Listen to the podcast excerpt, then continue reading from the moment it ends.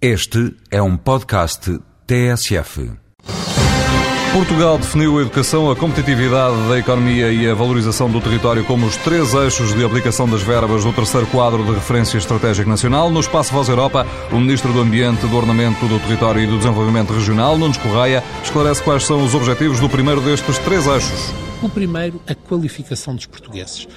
A qualificação dos portugueses, a valorização do nosso potencial humano é seguramente a maior necessidade estratégica de Portugal.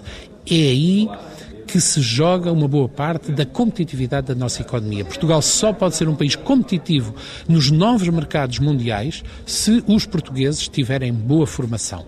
E por maioria da razão, agora que os antigos países do leste se juntaram à União Europeia com níveis de qualificação muito superiores aos nossos. Para Portugal não ficar para trás, tem que apostar muito na qualificação dos portugueses.